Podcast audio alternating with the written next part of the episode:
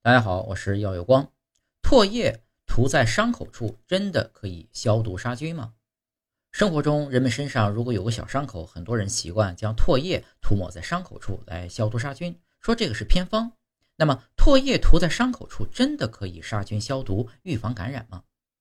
唾液中啊含有百分之九十九的水，剩下的百分之一是淀粉酶、溶菌酶和少量的钾、氯等物质。